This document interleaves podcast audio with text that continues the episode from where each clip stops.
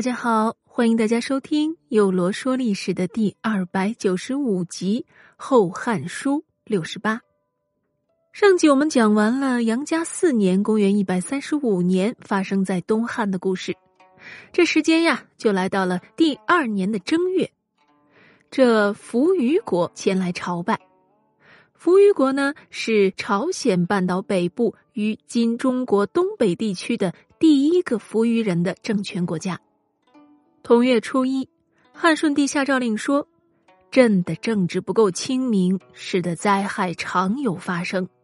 经典上所最忌讳的就是地震和石，而现在日食虽在远方，可京师却发生了地震呢。这种旧历的征兆不是什么虚幻的，一定是有实际的事物的反应。”希望群公百僚能够秘密的提出意见，指出利害得失，不要有什么顾忌隐瞒。十五日，汉顺帝在明堂举行了祭祀，登灵台，改元永和，大赦天下，故此，公元一百三十六年就为永和元年。汉顺帝改永和这个年号，他的期望啊是很明显的。那就是愿天下永远和平，而前期汉顺帝任用了梁商，又提拔了一些被举荐的有能之士，这一系列的操作确实也使东汉有了重新焕发生机的气象。但是，一场又一场的天灾人祸，却让汉顺帝的希望更像是个泡影。咱们中国有句古话。叫做分久必合，合久必分，那便是因为每个朝代到了中后期，由于腐败越来越严重，再加上自然灾害，国家呀就会显得摇摇欲坠，而此时的东汉便就已经步入了这样的境地。七月，偃师发生蝗灾；十月初七，成福殿发生火灾，舜帝避到云台。十一月二十七日，太尉庞参因久病而被免职。十二月二十六日，任前司空王公为太尉。同月，相林蛮夷反叛。永和二年（公元一百三十七年的正月），武陵蛮叛乱，围攻冲县，又寇扰夷道。所幸同年二月，广汉蜀国都尉击破了白马枪，武陵太守李进进击叛蛮，将他们打败。三月初四，汉章帝刘达的孙子北海王刘义逝世。初八，司空王卓逝世。三十日，顺帝任光禄勋冯异、郭乾为司空。四月十九日，京师再次发生地震。五月，日南叛蛮攻打郡府。七月，九真、交趾二郡的士兵反叛。八月二十五日，天象有异。出现了火星冲犯南斗六星的现象，观星者认为这火星运行异常，那是预示着有变乱。同月，江夏盗贼叛乱，杀了诸县县长。十月初十，顺帝到长安，所过之处赐给鳏寡孤独、贫穷不能活命的人每人粟五斛。二十六日，顺帝到了未央宫，会三府郡守。都尉及官属，为劳赏赐，并作乐。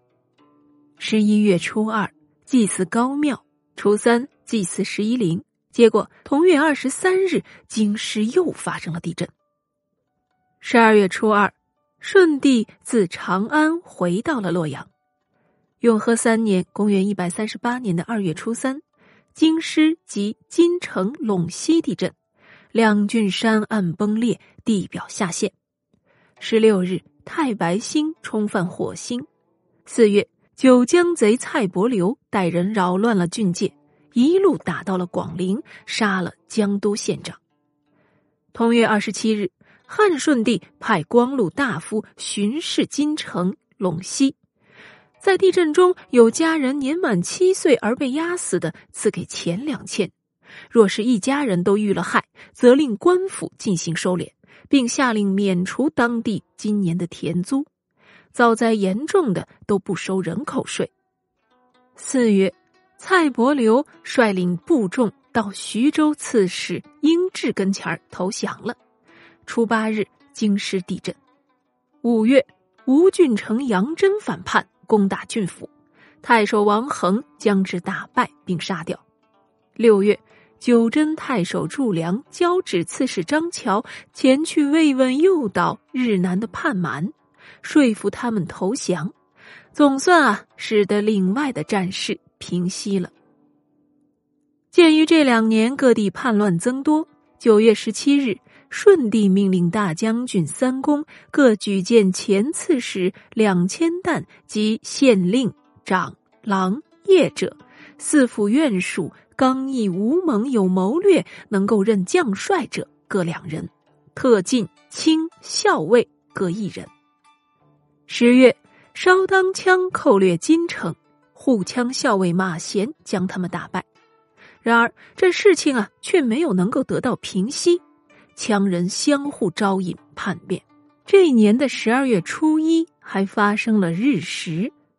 永和四年（公元一百三十九年），中常侍张奎、瞿正、杨定等人一起合谋，准备诬陷梁商和另外两个中常侍曹腾和孟奔。而这诬陷的借口呢，就是说梁商、曹腾、孟奔想向各位王子征求意见，商议要废掉舜帝。另立新的皇帝，他们合力上书舜帝，请求即刻逮捕梁商等人，并治他们的罪。可是舜帝却说：“这大将军父子一家，那都是朕的亲人呐。曹腾、孟奔都是朕喜爱之人，一定不会有这样的事情。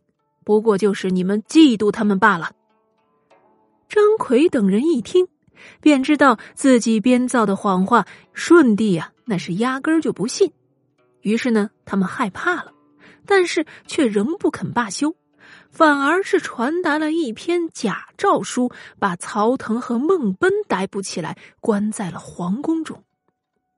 舜帝听说后大怒，立刻命宦官李希把曹腾、孟奔放了，并且把张奎等人逮捕起来审问。张奎等人承认了自己的罪行，而且供词中还牵连出了一些在位的大臣。梁商担心有人会被冤枉，受到牵连，就上书说：“这《春秋》一书主张，立了大功只奖励主帅，犯了大罪呀，也只惩罚主犯，所以那赏赐不应因超越本分而发的太多。”这施行也不应因为过分而用的太宽，这就是武帝三王治理天下而能够安康太平的缘故啊！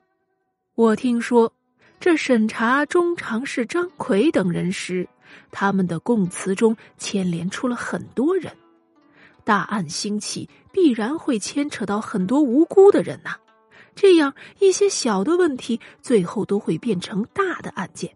这可不是顺应天地间合唱之气、安定国家局面、教化百姓的办法。应该要早一点把这件事儿给了结了，停止那样纷繁的逮捕啊！顺帝呢，于是就采纳了梁商的意见，于正月十三日诛杀了中常侍张奎、曲正、杨定、弘农太守张凤、安平相杨浩，因此事入狱，后来呢，也死于狱中。但是对于其余人等，并未追究。同年三月初九，京师地震；四月初八，护羌校尉马贤讨伐烧当羌，将他们打得大败。二十三日，汉顺帝大赦天下，赏赐人民爵位及素帛，分别不等。五月初三，封已故冀北惠王刘寿之子刘安为冀北王。八月，太原郡大旱。平民百姓因缺少食物而流亡散失。二十日，顺帝遣光禄大夫巡视考察，以仓储粮赈贷，免除了戍边的赋税。即便这几年这东汉是天灾人祸不断，但是汉顺帝还是在这年的十月二十六日到上林苑围猎，经函谷关还宫。